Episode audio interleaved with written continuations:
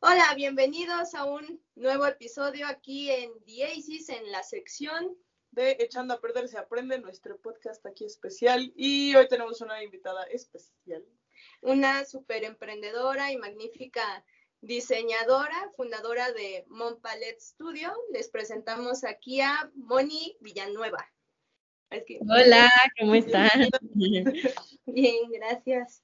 Estoy súper eh, emocionada de estar en esta entrevista, en este podcast y video de YouTube y estoy lista para que me cuenten. Se va. Ay, claro, sí, pues ahora sí que un gusto, gracias por aceptar la invitación, Mon. Eh, bueno, ¿te gusta que te digamos Mon o Moni? ¿Cuál prefieres? Mon creo que es mi nombre artístico por el Mon Palet. Ah, bueno. pues muy bien, Mon. Este, hicimos encuesta aquí con nuestros seguidores preguntando qué es lo que piensan del diseño gráfico, qué es lo que tú estudiaste. Y lo que generalmente han dicho, una es de que solo hacen logotipos, publicidad, que trabajan en McDonald's. Ah, pues también este, han comentado ahí varias cositas de que pues hacen dibujitos, ¿no? Entonces... Es... son como que se dedican a la ilustración o está, está como o solo dibujan o se dedican solo a trabajar no en diseño, como lo que decías del McDonald's. Están como esas dos vertientes, y chance y lobos. Es, es lo que siempre dicen. Ok. Es, lo más común que dicen que el diseñador hace logotipos y nada más. Entonces, ¿tú qué opinas de, esa parte? ¿Solo hacemos logotipos o los diseñadores hacen más cosas? Híjole, pues mira, eh, sí está en nuestras materias el dibujo, sí está en las materias. Yo no dibujo nada. Sí dibujé en un tiempo de la carrera por la materia que me tocaba, pero no es requisito para que seas diseñadora.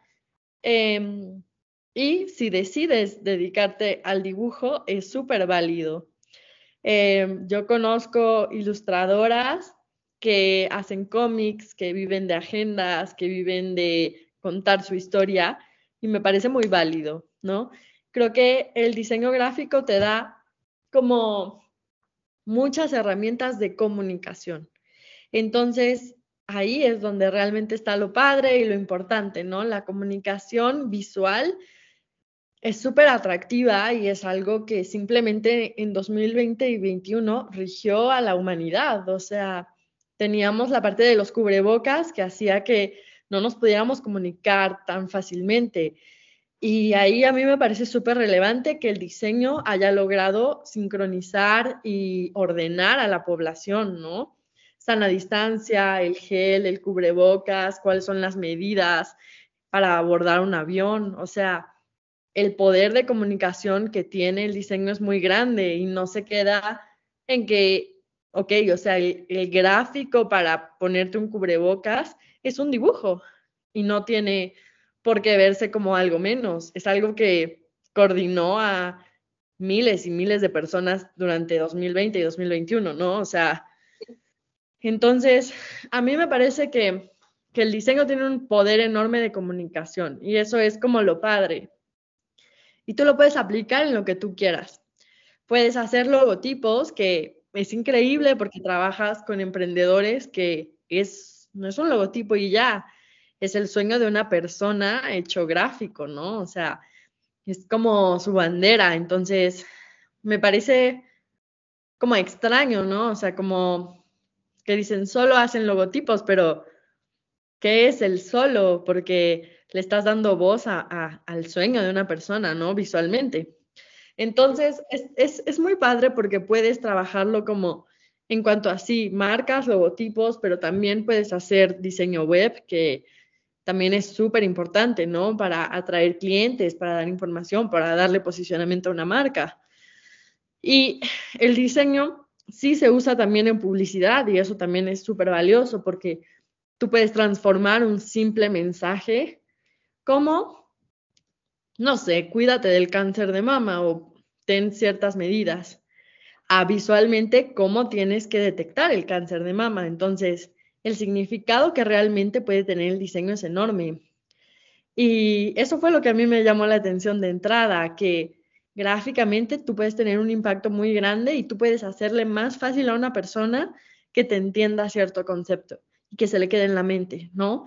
Y tú lo puedes dirigir a como tú quieras, a logotipos, a un, algo de, no sé, de, de salud, ¿no? Como lo fue el COVID, o bueno, como, bueno, sigue un poco aquí. Pero tú lo puedes dirigir, lo puedes resignificar de maneras increíbles, ¿no? O sea, qué valioso es que gracias a tu cartel del cáncer de mama tú lograste eh, evitar hacer que una persona lo detectara a tiempo. Entonces, sí es un dibujo, pero es un dibujo muy relevante, ¿no? Entonces, em, bueno, eso. Entonces, sí vas a tener materias de dibujo y el dibujo sí se usa y es una manera de persuadir, es una manera de comunicar. El diseño a mí me encanta porque logra conectar a las personas por medio de, la parte del dibujo, ¿no? Y, está como apartado del arte. El arte es como eh, estético y, y como no, no, solamente estético, sino que comunica sentimientos, emociones, ¿no? Y el diseño, la parte interesante que a mí me gusta mucho es que resuelve, es funcional, comunica, es parte de la estrategia de un negocio, es parte de, de los billetes, ¿no? Entonces, eso es lo que a mí me gusta, que es una parte como muy tierna de que es creativo, que es estético, que es lindo, que, ¿no? Pero que forma parte clave en, la, en los negocios. Eso es lo que a mí, a mí me mueve mucho. Y bueno, en la parte de que trabajamos en McDonald's, pues bueno, yo creo que para cualquier persona es, un, bueno, es un trabajo honorable el trabajo que sea cualquier, que tenga cualquier persona, ¿no? A lo mejor trabajar en McDonald's es el escalón para terminar su prepa o terminar su universidad, o sea, como que no es para hacer menos ese trabajo, ¿no? O sea, generalmente es eso, es un escalón para llegar tú a otro nivel. Entonces, generalmente es un escalón. Y, pero bueno, si terminamos la carrera, no trabajamos en McDonald's, ahí sí, fact.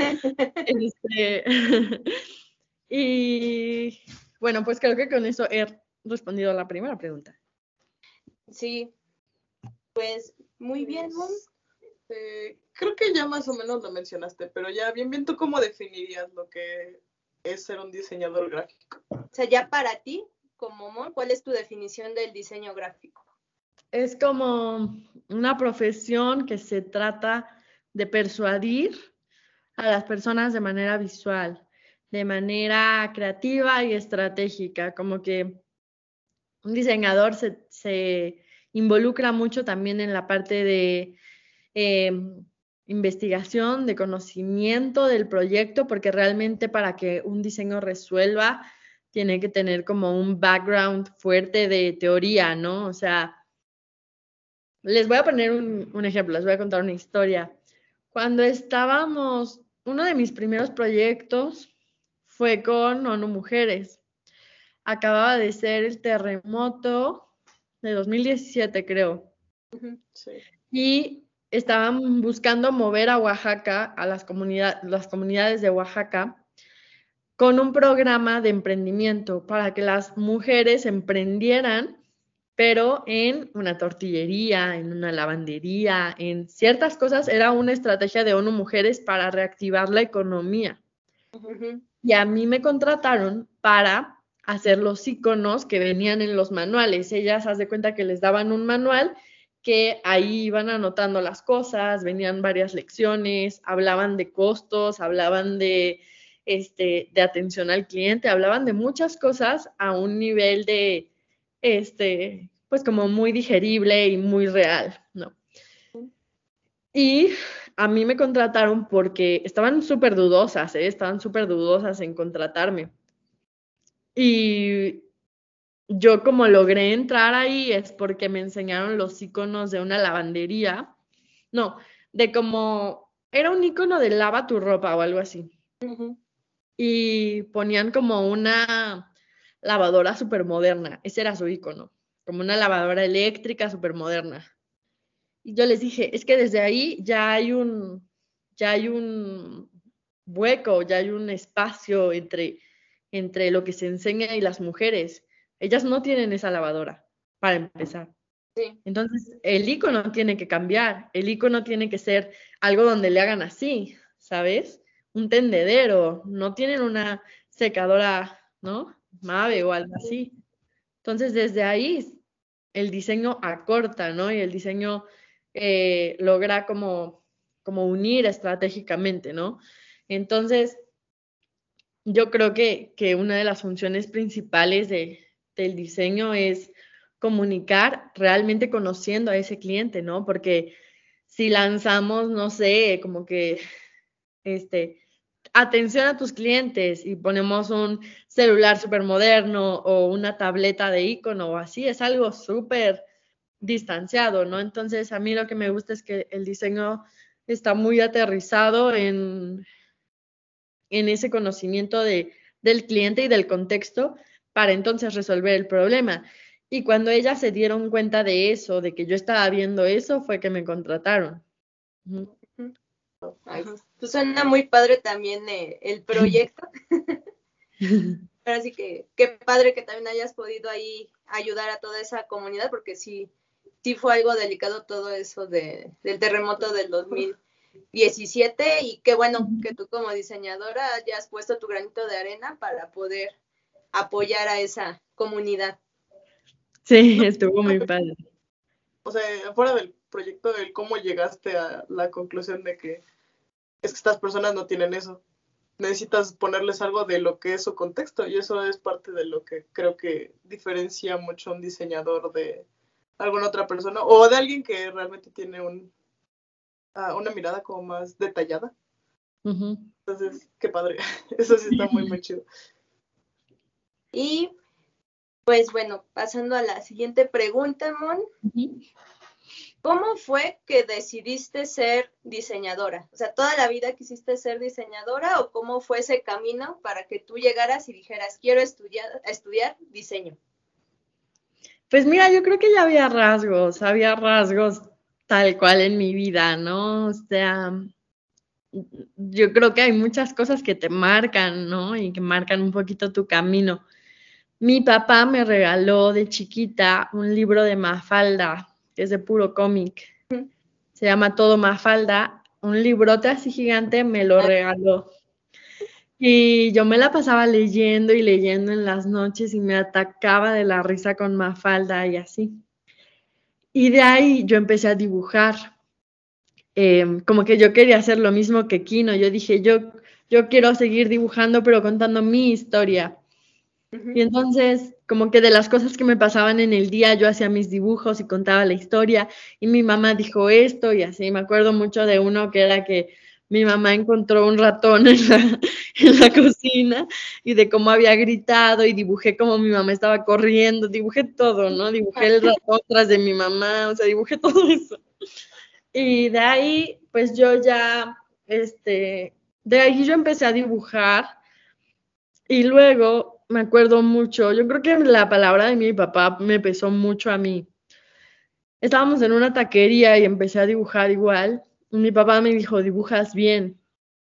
Y de ahí como que se me quedó como, mi papá dijo que dibujo bien. Entonces, este, entonces seguí dibujando, seguí dibujando. A mis tíos les gustaba mucho, a mis compañeros de trabajo se atacaban de la risa, de trabajo de primaria, de, de la escuela. Yo creo que dibujé a Osvaldo, yo creo que lo dibujé, estoy casi segura. Estoy segura que lo dibujé, sí. Dibujaba el salón de clases y yo veía que a la gente le gustaban mis dibujos. Y mi mamá empezó a tener una cafetería. No manches, esta historia creo que nunca la he contado.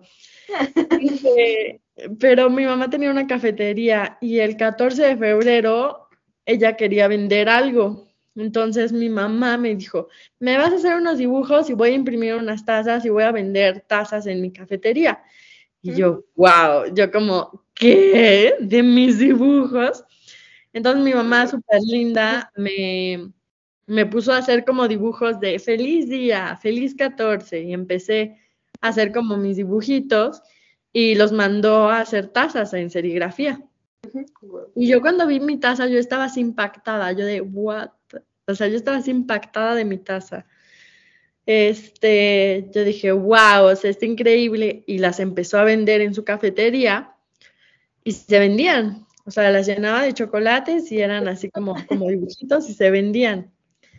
Y yo estaba así impactada, ¿no? Entonces, de ahí había como un rasgo. Y luego, yo la verdad no sabía qué estudiar. Yo estaba como que entre que quiero ser doctora, porque yo tenía a una maestra que, me, que era súper buena, pero yo tenía una amiga que tenía un papá doctor. Me llevan un día a una cirugía, me morí. del impacto, del impacto y del aburrimiento, porque tuve que esperar un buen de horas. Y entonces yo estaba toda disfrazada de doctora y así, pero dije, no, por aquí no es, porque yo veía la sangre y yo, ¿qué? O sea, yo no puede ser. Dije, y así, y yo fui tachando, no, yo como, bueno, doctora, no. no, de que mi sistema nervioso no va a soportar esto. Y entonces, este, dije, ok, doctora, no. Y luego yo quería ser maestra, porque igual, porque mis yo tenía maestras en primaria y en secundaria buenísimas que marcaron mi vida y eso se me hacía como muy, muy valioso, ¿no? Y entonces yo dije, yo también quiero hacer eso con la gente, o sea, yo también quiero impactar de manera positiva a alguien, ¿no? Y así, pero ahí sí me afectó que como que mis compañeros de trabajo, de trabajo otra vez, de, la primaria y así me decían como, maestra, vas a ser como tal maestra o vas a ser como tal, ¿cómo crees? Y así. Y yo creo que ahí sí es bueno guardarte, guardarte un poco el deseo que tú tienes y, y pensarlo tú, porque si no alguien te puede mover, ¿no?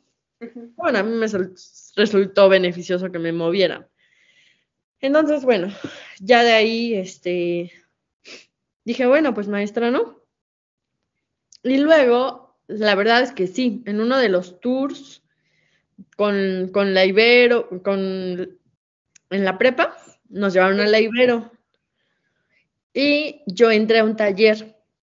Yo creo que ahí es súper importante, igual de manera digital, puedes acercarte, ¿no? O sea, puedes tomar una masterclass, un workshop, puedes acercarte de X o Y forma para ver qué hay, ¿no? Y en ese tour yo tomé sí como varias clases y simplemente de entrar a los talleres, yo quedé impactada, o sea, simplemente de ver así como que tenían pintura y que tenían así cosillas, yo de ahí ya salí impactada, ¿no?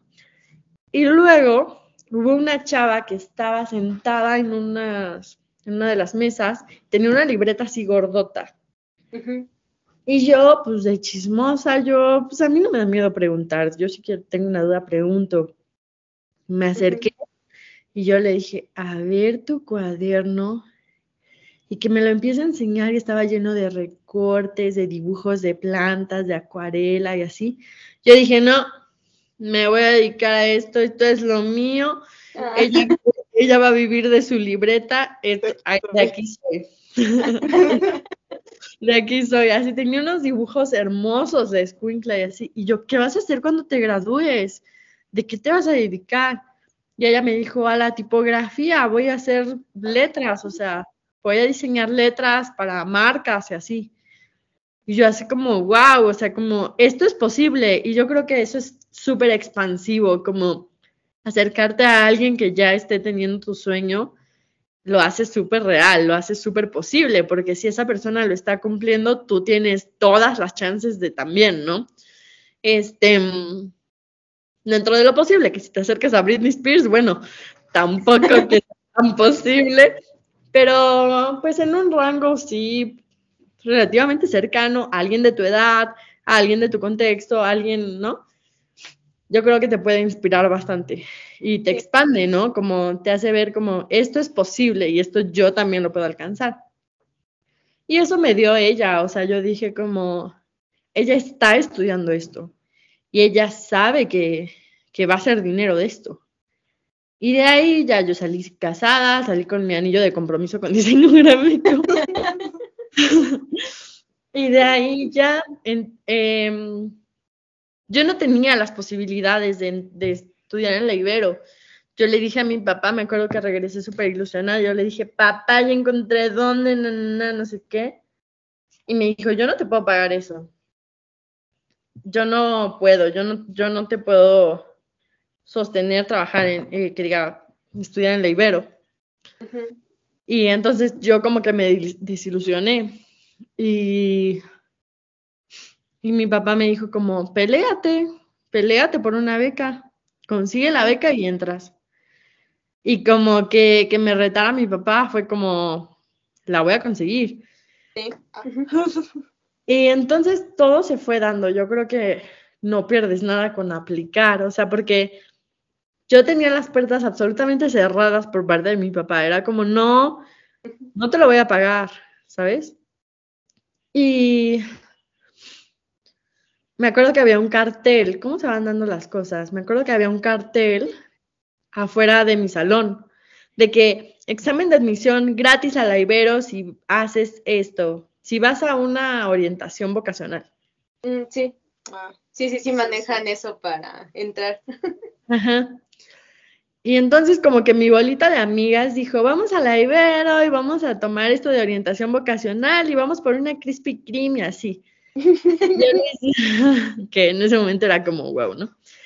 y yo dije como, como no, pero es que yo no tengo chances de estar en la Ibero, ¿yo para qué voy?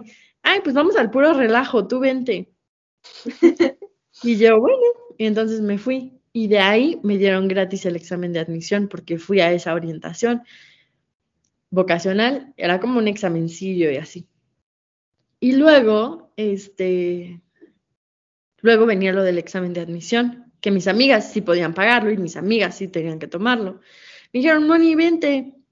Y yo me acuerdo que yo le conté a un amigo, le dije, es que, ¿a qué voy? Yo no puedo pagarlo, o sea, ¿yo a qué voy? No, no tengo para qué ir. Y me dijo, no pierdes nada, tú ve, ¿qué tal que te dan una beca? Y yo, ah. entonces yo dije, no, que no sé qué. Pero dije, bueno, pues sí tienes razón, no tengo nada, no pierdo nada. Y que me voy. Me voy con mis amigas a hacer el examen de admisión. Y este, como dos semanas después, me hablan a mi casa. Y así como que yo bajé corriendo y como que me conteste y yo, bueno, somos de la Ibero, que no sé qué, fuiste de las más altas del examen de admisión. Y, y te queremos ofrecer una beca del 40% con financiamiento del 20%. Y yo así de, ¿qué? Y entonces yo estaba súper emocionada y así. Les dije a mis papás que me estaban ofreciendo una beca y así. Y después, mm, pues ya como que dijeron, este, ¿cómo crees una beca? No sé qué, pero tenía que aplicar en la parte de financiamiento y así. Y mis papás me ayudaron, o sea, como que mis papás dijeron, bueno, pues vamos a intentarlo. Y metieron todos mis papeles y así. Y en ese momento yo vivía en una casa muy bonita, pero en una calle que, se, que tenía un nombre bien feo. era, que era Santa Cruz Azcapotzaltongo, imagínense esa madre. Entonces, pues dijeron, no, pues sí, denle la beca a esta niña, quién sabe dónde vive, en el monte de ¿no? Entonces, pues el nombre de mi calle me dio la beca. O sea, como que... Pues sí, o sea, como que me ayudó a que me, a, a que me autorizaran la beca. Y ya entré, entré así a la Ibero. Este, creo que ya se me fue la pregunta, pero em, que cómo, cómo me había decidido, ¿no? Ajá. Bueno, pues así se fueron dando las cosas. Es que así que ya tenías pues tu historial, ¿no? De que te gustaba dibujar, de todo lo que te decían, y de hecho, como dijo Andy, pues prácticamente fue, fue, tu primer cliente, tu primer proyecto y ya desde chiquita. Sí, sí, sí, sí. Ahí andaba haciendo las tazas. Luego, luego, buscando el BJ. Pero lo que es que sin querer, o sea, ya tenías eso de las tazas y fuiste descartando cosas que qué bueno, porque tampoco no cualquiera tiene esa experiencia de que el típico que la mayoría dice, ay, quiero ser doctor, pero no todos tienen la oportunidad como tú de experimentarlo ya de cerca para decir sabes que sí o sabes que no, porque también lo que hemos comentado con otras personas es de que para doctor necesitas tener un carácter fuerte, soportar ver la sangre y demás, ¿no? Entonces, tú que tuviste esa experiencia te ayudó para no meterte a donde no era. Sí. Encontrar lo que a ti sí te gustaba, ¿no? Y aunque haya sido pues de relajo y demás, el que el haber ido a la Ibero, aunque fuera por relajo y estar con tus amigas. pues, no lo intenta para nada. O sea, que tuvieras esas amigas, aunque te dijeran, ay, para echar relajo, pero por ese grupito de amigas, también es de que fuiste a la Ibero y por ese amigo que, que te dijo, pues hazlo, no pierdes nada, pues es de que ahora estás donde estás, ¿no? Porque si no, ¿quién sabe dónde estarías ahora? Sí, quién sabe. Yo creo que sí se trata de tú estar como súper abierta a a abrirte puertas, ¿no? O sea, no negarte, probar X o Y cosas, no sabes para dónde te lleva. Bueno, pues ya nos dijiste, pues, cómo llegaste a diseño, este, bueno, ya por lo que nos platicaste, entonces tú estudiaste en Ibero y cómo fue ya lo que tú viste a lo largo de la carrera ahí en Ibero, ¿qué te enseñaron? Pues mira, yo creo que ahorita tienen otra vez cambiado el plan pero a mí en la Ibero me tocó mucho de estrategia, diseño como muy estratégico, como que yo me acuerdo que los primeros semestres yo llegaba con algo súper lindo visualmente, pero como no tenía un fundamento, como que me lo tiraban, era como, ah, pero pues no tiene por qué, entonces, cero. Y yo, ¿qué? Ah. Pero me quedó hermoso. Y entonces, este, yo creo que mucho era la estrategia, como que de verdad pensar por qué estás haciendo ese diseño, ¿no? Y no adelantarte al mero diseño, sino que primero desarrollar un concepto, primero entender muy bien el problema y de esa forma resolver. Yo creo que a mí lo, lo que me pareció muy valioso de la Ibero fue eso, la parte estratégica, y que me acuerdo que muchos de los maestros tenían, nos hablaban esta mentalidad de tú no vas a ser la mejor diseñadora gráfica. No vas a hacerlo. Lo va a hacer alguien de centro, alguien de alguna otra escuela que esté más dedicada a la parte como, mm, como práctica, como gráfica, ¿no? Ah, y en la Ibero la mentalidad mucho es como tú vas a ser la mejor directora de diseñadores. Ese era el punto, ¿no? Entonces, yo creo que eso fue muy valioso, o sea, porque ahorita es tal cual lo que soy, ¿no? O sea, yo dirijo diseñadoras. Y, y eso era, o sea, estamos, o sea, como que la mentalidad era mucho de, de eso, de formar líderes responsables, creativos, empáticos, estratégicos. No, sí, claro que está muy desarrollado la parte gráfica, ¿no? Y fue lo que rigió todo mi inicio, pero el, plan de estudios estaba muy dirigido hacia líderes, tal cual. ahí sí se ve el contraste ya de otras entrevistas que tuvimos con gráficos que estudiaron en la escuela pública, ¿no? Que es ahora sí. que la diferencia como la tuviste tú, ¿no? Entonces, para que se vea también esa diferencia, que era también lo que en su momento comentábamos, de que aunque en varias universidades traigan el mismo nombre, ya el enfoque es distinto de una universidad a otra y es muy válido también que si uno dice yo me quiero enfocar más a la parte práctica, elijas una cosa. Y si hay otro que quiera ser como tú, ser líder y demás, este, ya en una agencia o despacho de diseño, pues también es válido, ¿no? Se necesitan ambos perfiles ya en el campo laboral, ¿no? Sí, es súper válido.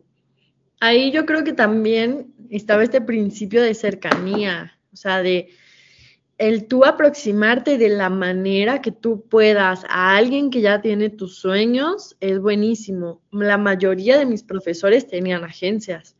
La mayoría de mis profesores ya tenían un estudio y trabajaban para X o Y marca. Entonces, hay miles de maneras en las que tú puedes tener cercanía a tus sueños o a esa parte, ¿no? Un documental de Netflix de alguien llegando a no ser nada a ser alguien, ¿no? O sea, eso abre esta parte de posibilidades, ¿no? Puedes tomar un curso en doméstica con personas que, que tienen un despacho en Estados Unidos. Hay muchas formas en las que tú te puedes abrir ese panorama. La mía en ese momento fue mis profesores. Mis profesores ya tenían agencias. Y también yo me acuerdo que cuando estaba trabajando de tiempo completo, una de mis amigas trabajaba en una agencia de diseño, en un estudio. Yo le dije, ¿quién es tu jefe? Son dos o tres chavas de la Ibero que tienen la agencia y yo trabajo para ellas. Y yo eso lo veía como, o sea, otra chava que estudió, que tal vez es uno o dos años mayor, tienen un estudio de diseño, eso me lo hacía muy posible. Entonces yo creo que algo clave es eso, es tener proximidad con personas expansivas, con personas que expandan esas posibilidades para ti. Sí. Y la verdad que está muy, muy padre ese consejo que das y tienes toda la razón, ¿no? De que pues el conocer, obtener a alguien ahí cercano que te ayude y lo veas de cómo es eso que tú quieres llegar a ser, pues te va a ayudar muchísimo para que también veas de que si él o ella pueden, pues tú también puedes, ¿no? O sea, que no es un sueño ahora sí que imposible, ¿no? De alcanzar.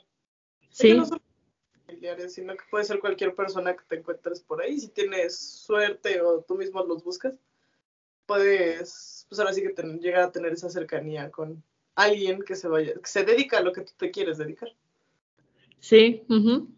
Este, ya nos platicaste lo que viste en la escuela, pero tú, eh, tu primer trabajo, ¿te costó trabajo conseguirlo? ¿Trabajabas y estudiabas? ¿O cómo fue que lograste llegar a ese primer empleo que tuviste ya en el campo laboral?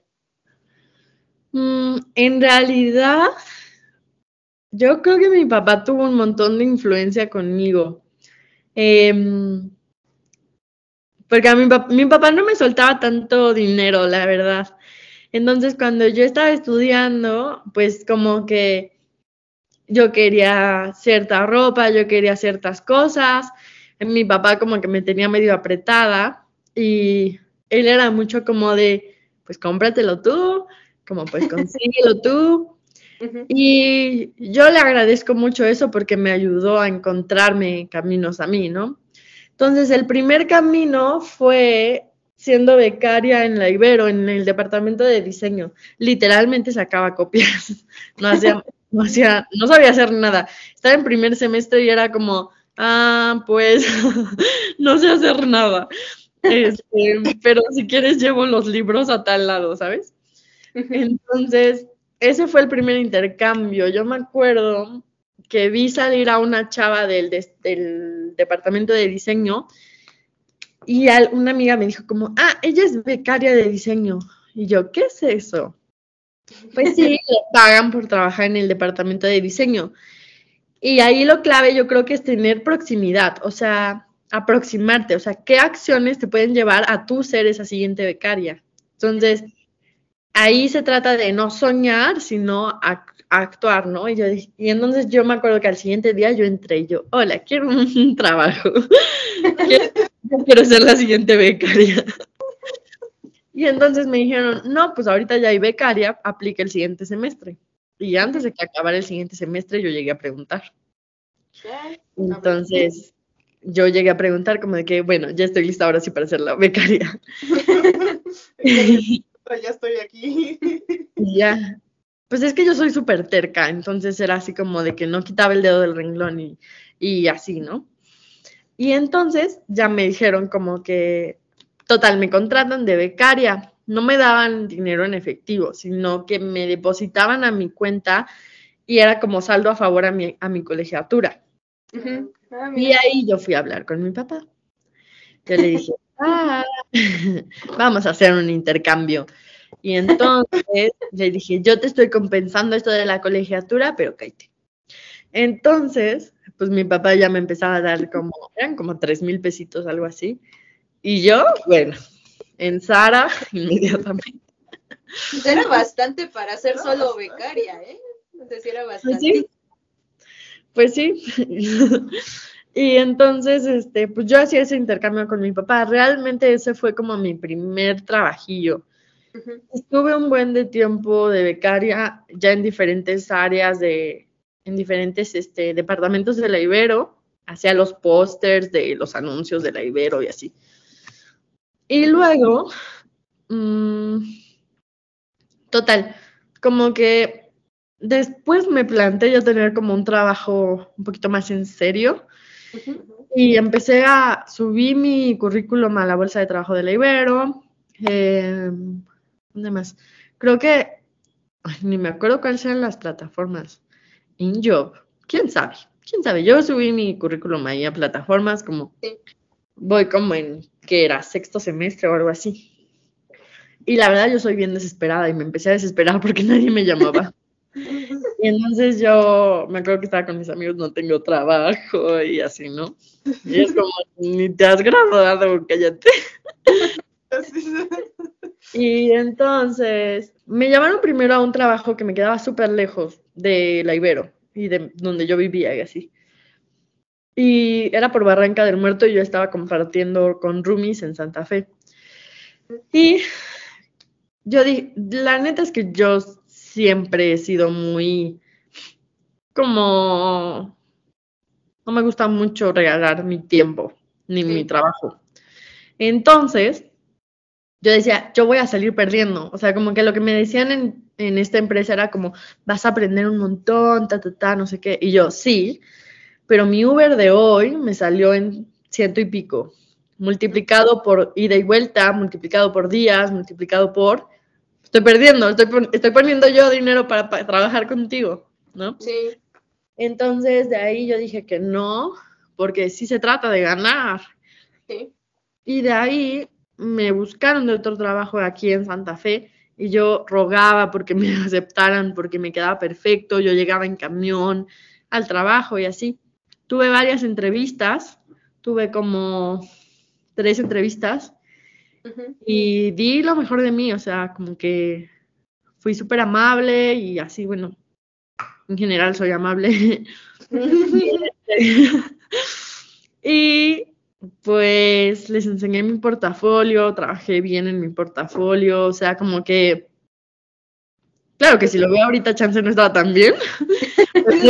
yo, lo, yo lo veía como es una eminencia mi portafolio. Sí, le eché ganillas ahí y me aceptaron y ahí entré a trabajar de becaria. Este, estuve de becaria como un año, pero yo desde el principio planteé, yo sigo estudiando y yo tengo clases y de pronto mis clases se intercalan un chorro y a, veces tengo clase a la una y a veces tengo trabajo a las diez y a veces, ¿sabes? Sí. ellos fueron muy flexibles, como que me dijeron, bueno, está bien que trabajes, Em, de pronto sí me ponían como horarios en la mañana, pero si en algún semestre se me atravesaba la clase, me dejaban como ir. Y así, eso fue mi primer trabajo, que después me contrataron de tiempo completo. Ay, qué padre. aprovechar este, las oportunidades. Y buscarlas. Sí, buscar, porque luego uno, yo me acuerdo muchísimo de cuando yo estaba decidiendo carrera, que me decían, no, es que si te metes de diseñadora te vas a morir de hambre, no hay trabajo. Pero pues ya a lo largo del tiempo pues me he dado cuenta que, o sea, sí hay trabajo, o sea, realmente es que uno se mueva y, lo busque porque las oportunidades están, solo es llegar y, tomarlas, ¿no? Sí. Nos faltó una cuando era todavía más de estudio que de trabajo, pero era que si alguna vez este, quisiste cambiarte, salirte de, de ahí. O sea, si alguna vez dijiste, sabes que ya no me gusta diseño y estoy como que en ese lapso de querer renunciar, ¿te llegó a pasar en algún momento? Mm, no, no, no, no, no hay opción, no hay plan B, solo plan A. Eh, no, pero los primeros semestres sí me moquetearon bien feo. Sí, este, la verdad sí, mm, sobre todo en la parte de dibujo, sí me, me, fue medio mal, eh, pero yo no tenía otra alternativa, yo tenía que, que mantener el promedio por la beca Entonces ahí mi papá me metió a otras clases de dibujo fuera como extras para agarrarle la onda. Nunca hubo plan B, siempre fue plan A. Yo creo que es súper válido, pero a mí me gustaba demasiado como para dejarlo. Era más como que, pues, le voy a dar hasta que, hasta que lo logre. O sea, y sí reprobé una vez una materia la tuve que volver a cursar. Geometría me fue espantoso. Em, pero pues nada, sí, le seguí dando. O sea, es que si, si una compañera mía de la misma edad, con lo mismo que yo podía, yo también. Solo era cosa de a lo mejor entrenar un poquito más. Pero no, nunca me quise salir. Entonces, elegiste bien desde el inicio. Sí, yo creo que es súper válido cambiarte, pero no fue mi caso. Es que siento que siendo escuela de paga y sobre todo de esa magnitud, tiende a hacer todavía más la presión de mm, mejor no me salgo. Sí.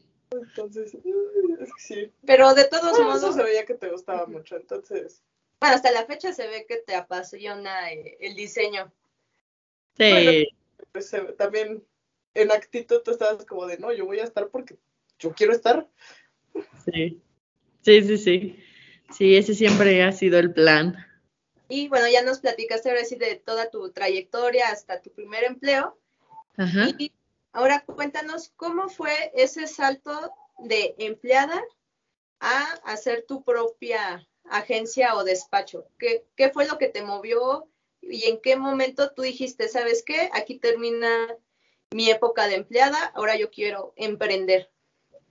Pues mira, en mi trabajo, mi trabajo estaba muy bien. Yo estaba en una consultoría de tecnologías de la información y mis compañeros eran puros ingenieros y yo era la única diseñadora gráfica. Entonces, pues eso era como súper raro porque pues yo súper creativa y ellos súper lógicos. Y, este, pero tenía una jefa que se llama Vane, que hoy en día es de mis mejores amigas, que ella, este, pues yo conviví muchísimo con ella. Ella era como la parte de mercadotecnia y yo de diseño y de ahí hacíamos mancuerna. Y estaba yo súper contenta ahí a nivel como emocional y así. Pero había un límite, había una pared al final del camino que yo veía súper clara yo no iba a poder estar más tiempo ahí porque pues era, no estaba en el rubro que yo quería. O sea, no era algo que yo dijera, wow, software, o sea, yo no. Entonces, desde ahí yo, yo sabía que, que, era un, que era un escalón, que era algo, o sea, hasta llegar a otro siguiente punto. Y también eh, ese fue un factor, ¿no? Como que no es el giro que yo estoy buscando. El segundo factor fue no tengo la libertad que yo estoy buscando, ¿no? O sea, no tengo que estar aquí de 9 a 6 todos los días, no puedo trabajar desde mi casa, no puedo trabajar en una cafetería con más amigas, no puedo trabajar desde una playa, tengo que estar aquí. Y tengo siete días libres al año. Entonces, eso sobre todo cuando estaba más chica, era como trauma, como, ¿qué? O sea, no tengo libertad. Entonces, yo dije, ¿y por qué me quieren tener aquí si yo puedo hacer esto mismo desde otro lado? Entonces, eso fue el segundo factor. Y el tercer factor, la verdad, fue lo económico. A mí no me daba, no me daba mi sueldo para la vida que yo quería. Y de ahí yo empecé a hacer freelance. Empecé como a complementar mi trabajo con trabajos de freelance. Empecé a publicar mi trabajo y mm, empecé a publicar lo que hacía tal cual. Y me empezaban a llamar familia, amigos, conocidos, publicaba en grupos, ¿no? Y de ahí empecé a, a tener trabajitos pequeños. Y la gente me empezó a conocer y me empezó a recomendar. Después de eso, yo me di cuenta que se empalmaba un poco mi sueldo al ingreso que yo estaba teniendo como freelance. O sea, ya estaba comparado. yo dije, ¿yo qué haría con ese tiempo? ¿Yo qué haría con el tiempo que le dedico a esta empresa si fuera completamente freelance? Y luego, yo estaba buscando cambiarme de trabajo, entrar a Bonafont, entrar a Uno Mujeres, entrar a algo que me moviera más a mí. Ah, lo que apliqué también a Distroller y así. Una vez que no sé por qué, esto estuvo muy raro, pero estuvo muy raro, pero el papá de mi exnovio me dijo como, nos llamó a mí y a mi exnovio de que, ah, vénganse al DEPA y vamos a hacer un plan. Y el punto es que estuvo, estuvo extraño, pero sacó un rotafolio y lo puso en la pared y puso, Moni, ¿qué te gusta hacer? Moni, ¿a qué te vas a dedicar? Moni, este, ¿con qué puedes contribuir al mundo? O sea, era como un diagrama y de ahí yo le dije, no, pues me gusta el diseño, no, pues me gusta tal, no, pues me gusta tal, no, pues me pueden pagar de tal cosa y así. Y me dijo, ok, ¿en cuánto tiempo? Porque ahorita estás haciendo algo totalmente diferente a esto que me estás diciendo que te gusta. ¿Cuándo vas a hacer esto? ¿Cuándo? Porque yo ponía como que me encanta la fotografía y me encanta el diseño y me encantan los logos y así, ¿no? Y él como, bueno, no está haciendo nada de eso. ¿Cuándo vas a hacer algo de esto? Y eso como que se me quedó como, como que bueno, dame un año. Y en ese año yo saqué ese mapa y dije, sigo sin hacerlo. Sigo sin hacerlo. Y entonces eso como que pues me dolió tal cual. Fue como, va a pasar la vida, me va a pasar la vida de tren. Y yo no estoy haciendo eso.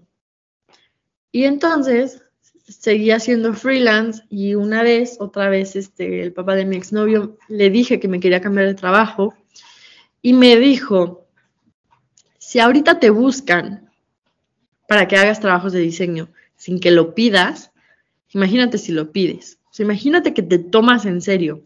Imagínate que tomas en serio lo que estás haciendo y ese sueño que tú tienes. Yo creo que tu alternativa es tú poner un estudio de diseño y no tienes que tomar, ganar miles de pesos, nada. Si tú con estos trabajos que hagas y con la, el estudio que hagas puedes pagar el gas, ya ganaste. Puedes pagar el agua, ya ganaste. Y eso a mí me acercó mucho a la parte del emprendimiento sin tanto miedo. Porque de principio creo que muchos emprendedores es como, no, pero ¿cómo voy a pagar? Entonces, ¿no? Sí. Pero si tú empiezas con, si mi emprendimiento logra pagar el agua, está perfecto. Si puede pagar mi súper, está perfecto. ¿No? Entonces empecé a decir como, igual un enero 2019, enero 2019, dije, bueno, ya voy a hacer mi marca. Y me senté a pensar el nombre, hice mi logo y de Montpalet y así yo ya sabía, ya había como unas red flags, ¿no? De mi trabajo actual, ¿no? Como de que no tengo movilidad, no gano lo suficiente, este, no es un tema que me interese. Como ya había como red flags, ¿no? Sí. Y yo dije, en cualquier punto de mi vida yo puedo tener un trabajo de tiempo completo en alguna otra empresa. Pero a lo mejor en este punto de mi vida estaría bien intentar tener la mía. Y entonces eso me puse a hacer, o sea, empecé como Montpalet, empecé a publicar mis proyectos y así. Y el punto de quiebre fue porque me querían cambiar de puesto en mi empresa.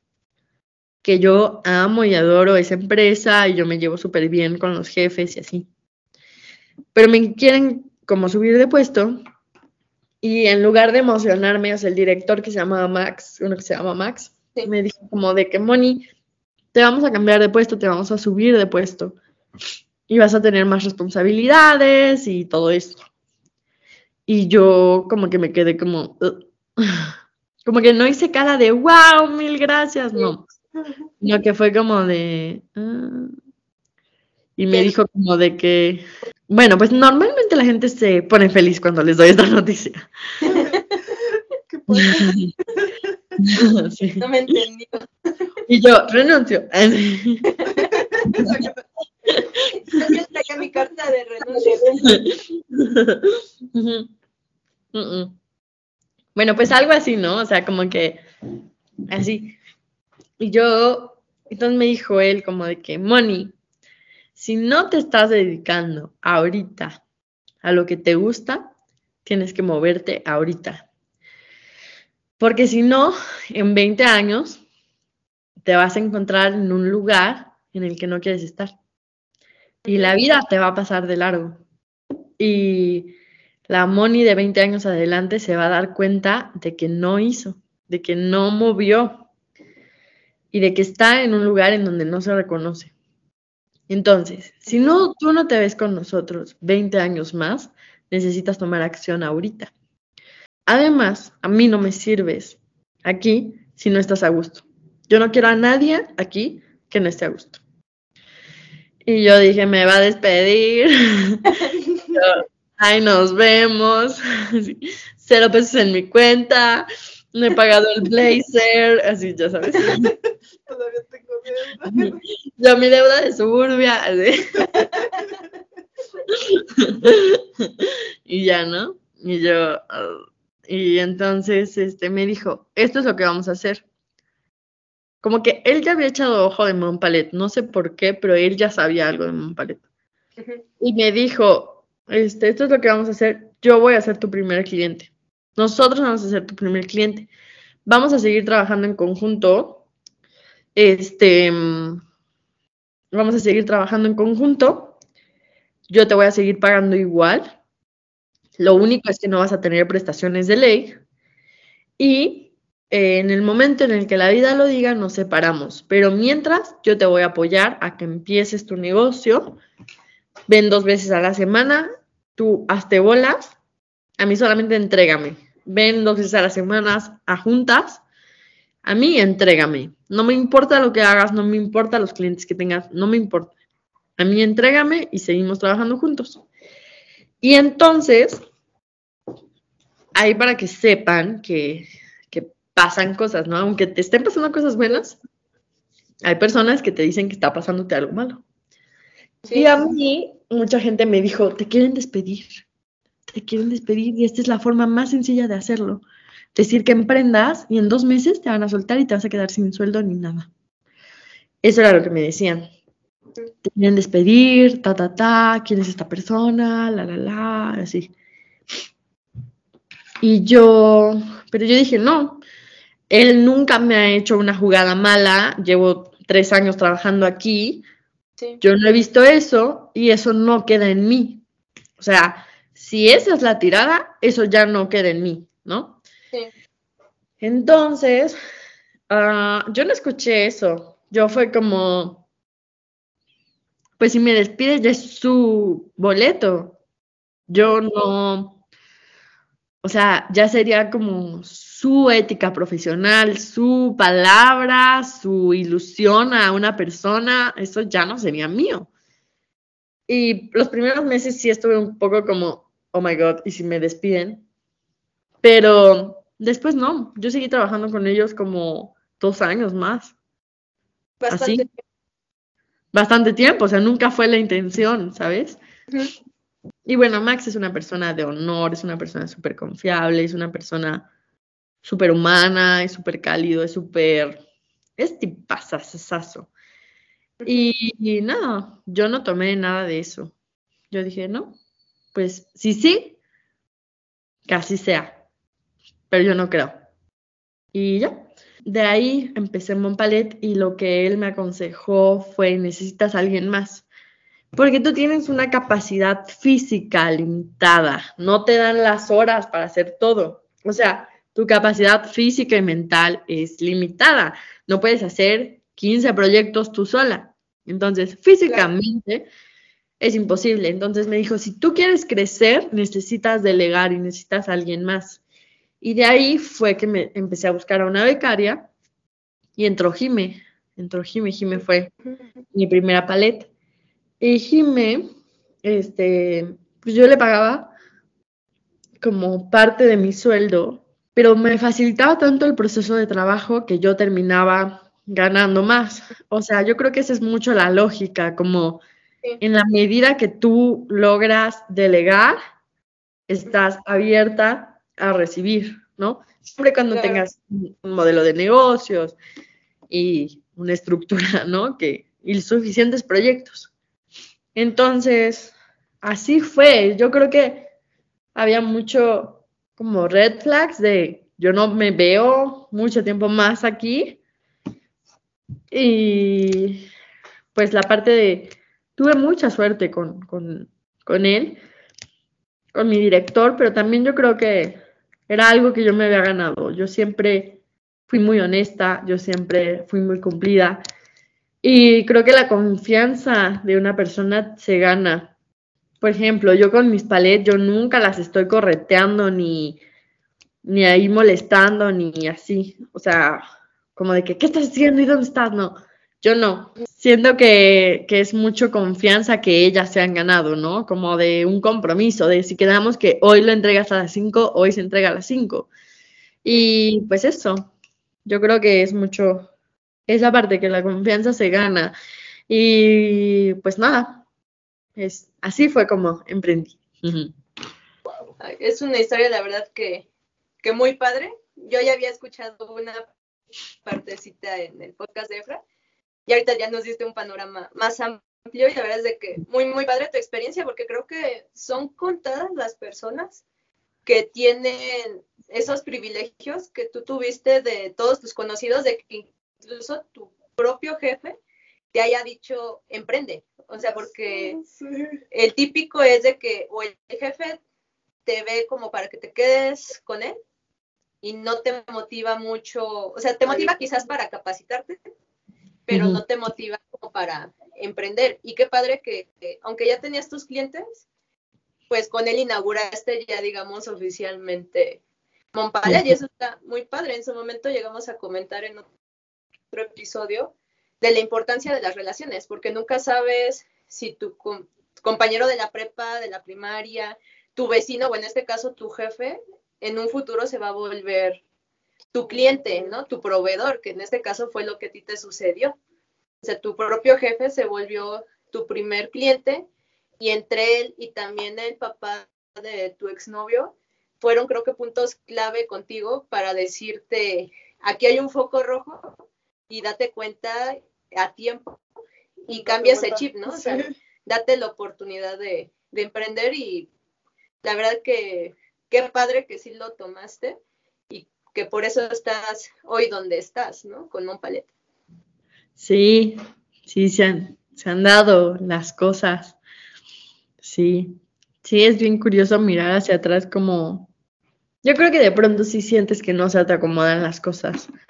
Yo, yo tardé tres años en emprender Montpalet, o sea, tres años, y yo creo que eran tres años de, ¿qué voy a hacer? Estoy perdiendo mi tiempo, ¿qué hago? ¿Dónde me voy? ¿No? Y, y yo creo que, que cuando ves hacia atrás te das cuenta por qué. Y entonces yo tengo un montón de estructura en Montpalet gracias a mi trabajo anterior.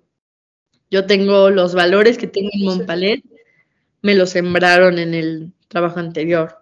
La visión que yo tengo de Montpalet igual se me cultivó en ese trabajo. Entonces son cosas que no sabes, pero que te están llevando. Sí, que al final pues te forman, ¿no? Entonces, pues está muy increíble tu, tu historia, me, me gusta mucho.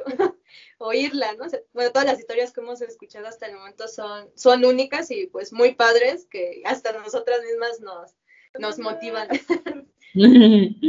Sí. Y pues ya casi para finalizar, porque también sabemos que tienes agenda ocupada y también ya vayas a descansar. Sí. ya cómo es un día a día ya como emprendedora, o sea, tú sigues diseñando o ya dentro ya de tu negocio de Montpalet, tú ya 100% solo te dedicas a delegar. ¿Cómo es, cómo es tu trabajo ahora sí ya en Montpalet? pues mira, em, tu trabajo o tu emprendimiento no se puede expandir más allá de ti. Entonces, el director, la fundadora, es la que tiene que cultivarse más de todos, ¿no? Yo me dedico mucho a tomar cursos y en agosto voy a empezar mi maestría. Ay, qué entonces, entonces em, ahorita lo que, lo que he hecho, 2021 estuvo un poco, un poco rudo. Em, muchas cosas que fui descubriendo, ¿no? En Montpalet. Cosas que no quería hacer, clientes que ya no quería aceptar, servicios que ya no quería hacer, cosas que quería hacer más, cosas que quería cambiar, ¿no? Entonces 2021 fue como mucho de ajustes y ahorita yo creo que ya estamos en el punto que más me ha gustado.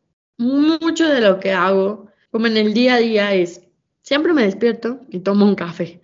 No hay forma que, que yo funcione sin café. normalmente voy a correr con Simba al parque. Em, creo que es, en el emprendimiento es súper importante estar como alineada en todo sentido, en físicamente, mentalmente, descansada, todo eso. Em, de esa manera estás más dispuesta a expandirte, porque si estás toda cansada y toda de malas, es, suena difícil de por sí. Entonces, en la mañana me gusta así hacer ejercicio con Simba. Eh, luego, sí me tomo mi cafecito, desayuno. Algo nuevo que he hecho es procurar más mi alimentación. Em, estoy buscando incluir más fruta, más vegetales, desayunar bien, eso. Luego, generalmente yo tengo muchas juntas. Tengo juntas con clientes para ver avances de branding, para ver avances de cómo van los proyectos. Yo doy mucho seguimiento con clientes. Mi principal trato es con cliente. Creo que yo les doy mucha confianza y empiezan a trabajar en Montpalet por mí porque me ven en historias y porque les caigo bien o algún chistecito les gusta, de ahí empezamos a trabajar. Entonces yo mantengo el, el, contacto con el cliente y el seguimiento de los proyectos. Me dirijo, o sea, me encargo mucho de dirigir. O sea, yo dirijo los proyectos, yo les digo, lo quiero esto así, así, así. O sea, son cosas que yo ya aprendí, yo ya sé hacer, yo te puedo hacer ese logo, yo te puedo hacer X o Y cosa, pero yo te dirijo de cómo yo lo estoy pensando. Eso es lo que más hago. Casi no me dedico a diseño ahorita. Mi, mi tirada es expandirme. Es cómo puedo yo expandir aún más Montpalet. Y ahorita eh, me he dedicado a tener cursos. He tenido cursos de finanzas, cursos de eh, creatividad, o sea, como que me dedico más a la parte de cursos, a la parte de planificación estratégica, cuáles son las masterclass que vamos a dar este año, cuáles son los descuentos que vamos a sacar, de qué temas quiero hablar, cómo vamos a renovar la página web, este, la sesión de fotos que Mood va a tener, quién va a sacar el video, quién va a sacar la foto. O sea, yo me encargo de cosas como más que nos ayudan a expandirnos, ¿no? qué publicidad vamos a hacer, qué reel vamos a hacer, o sea, como cosas de, sí, tal cual de, expansión. Y, mucho el trato con cliente. Tengo muchas juntas para dar informes de cómo funciona nuestro servicio de página web y nuestro servicio de branding. Eso porque a veces la gente dice como que quiero un rebranding, quiero renovar mi logo, pero no sé por qué, no sé cómo y así. Y yo tengo como mini, como son como mini asesorías, donde yo les digo, yo creo que estaría bien hacer X o Y cosa para ti. Y así es como funcionaría trabajar con nosotras. Y de ahí yo voy cerrando. Yo creo que me dedico principalmente al cierre de ventas con clientes, al seguimiento de proyectos y a la expansión estratégica. Eso es lo, lo principal. Eh, a las 12, todos los días a las 12 tengo reunión con las palet, eh, es por Zoom, y yo me encargo de delegar las tareas. Eh, yo les pongo lo que tienen que hacer cada una, como lo quiero, y este, y como coordinarlas. Tengo a mi mano derecha, que es Natalia, que me ayuda con temas más administrativos, de correos, de cotizaciones y así. Em, en general, la junta más importante es la de las 12 todos los días. Hoy no he parado, hoy sí he tenido como siete juntas, algo así. Que estoy muy contenta. Sí, que estoy muy contenta porque significa que, que estamos activas, ¿no? Y que hay alguien ahí escuchándonos y eso lo valoro y lo agradezco. Yo creo que algo que marcó mi 2021 es tu mentalidad lo es todo. Tu mindset para tu negocio lo es todo. La fuerza que tú tengas mentalmente va a ser todo. Yo 2021 sufrí bastante, como que me preocupaba demasiado y no sé, me preocupaba demasiado y estaba súper estresada y así, pero pues el emprendimiento, la, tener una empresa es un maratón, no es una carrera de 100 metros y tienes que, poner las condiciones para aguantar el maratón. Y ni siquiera aguantar, porque aguantar es como que estás sosteniendo algo y que se te va a caer tarde o temprano, ¿no? Es como, como estar lista para saber que esto es un maratón y esto ya es para siempre. Entonces tienes que, yo dije, ok, si yo estoy así de estresada todo el tiempo, me voy a enfermar. Así de fácil.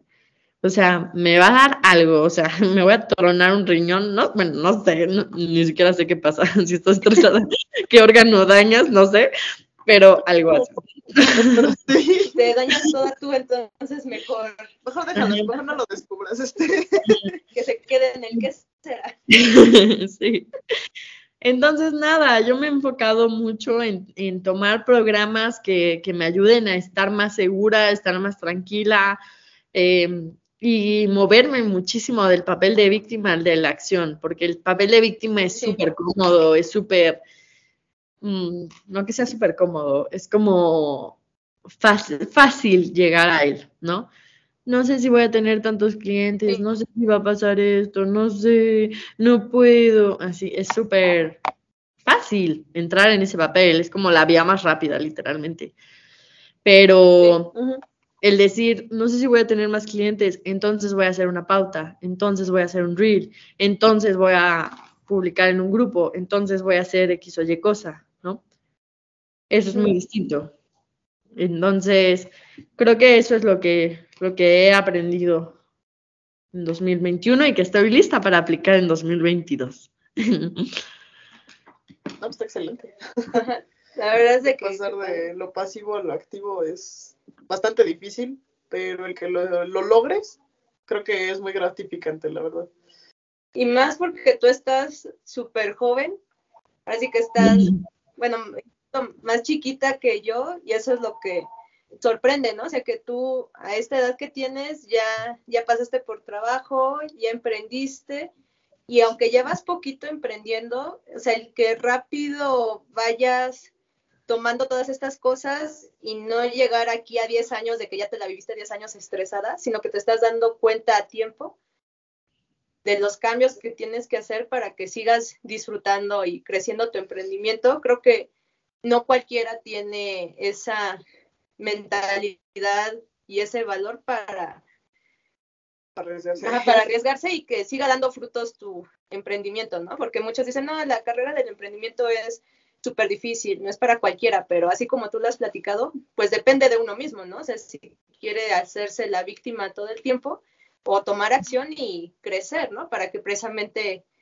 aunque no todo es color de rosa, pero que sea lo más disfrutable el camino y te siga gustando, ¿no? Que es, creo, lo que nos has ahorita hasta el momento dejado y que hemos aprendido ahorita de ti. Sí, sí, sí, totalmente. Y es, es, un tema de mucha constancia. Yo creo que por eso hay mucho esto de que no es para todos, porque la disciplina viene de ti, la constancia viene de ti y la estructura viene de ti, ¿no? Entonces, si tú no te empujas a ti misma, no hay nadie más que lo va a hacer. Nadie va a venir a, a empujarte, nadie. Entonces, pues bueno, yo creo que sí, el, el tomar acción y el de soy malísima para los refranes, pero algo de, que donde ojo pone la flecha, no sé, pero como de que le des al, punto. Sí, para acabar, eh, ya diste bastantes consejos y muchos muy, muy buenos, pero ahora sí que, ¿qué, qué le dirías a alguien que quiera entrar o que quiera dedicarse a esto o que tal vez le digas, mira, checa, checa lo que puedes hacer en dado caso, si no, si no es para ti, pues mejor salte. ahora sí que un consejo para aquellos que están ahorita en ese proceso de saber qué estudiar, ya sea diseño o cualquier otra carrera, ¿qué consejo les darías para tomar esa decisión? Mm, todas las respuestas están dentro de ti. Nadie más, nadie más va a saber, nadie más te puede mover, nadie más va a saber qué es lo mejor para ti más que tú. Entonces es como escucharte a ti, escuchar lo que tú quieres hacer, lo que a ti te mueve y de lo que tú quieras y de lo que te apasione puedes vivir, de lo que sea. Pero justo como ya es un, es, es un maratón, sí es importante que te encante a ti, no a nadie más. Si tú quieres ser DJ, vas a ser el mejor DJ, ¿no? Yo tengo un conocido que tiene una, escuela de DJ, literalmente. Y que,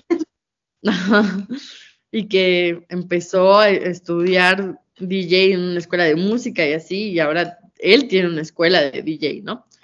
De lo que tú quieras puedes vivir. De lo que tú quieras. O sea, hay gente que vive de N cosa. Que nadie te corte los sueños y la intuición que tienes tú esa voz es la más importante. Voy a tatuar esa frase. Suena muy bonito también. Sí, inspiras también un montón.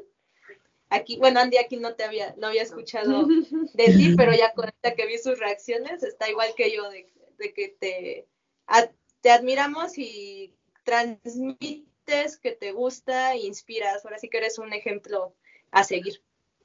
Mm, muchas gracias. Es un honor que me digan eso. Bueno, pues ya para también ya no quitarte más de tu tiempo. A descansar. Y pues nada más nos queda agradecerte que hayas aceptado la invitación. Entonces, pues muchas gracias por estar aquí, Mon, y por brindarnos tu tiempo.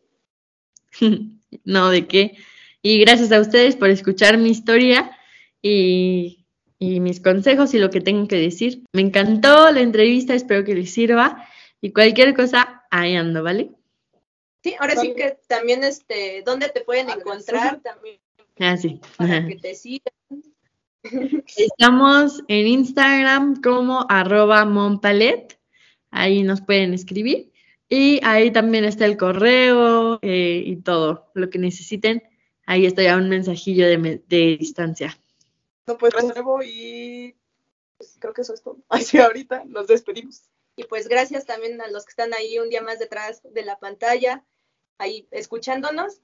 Y pues nos vemos en el siguiente episodio. Bye. Bye.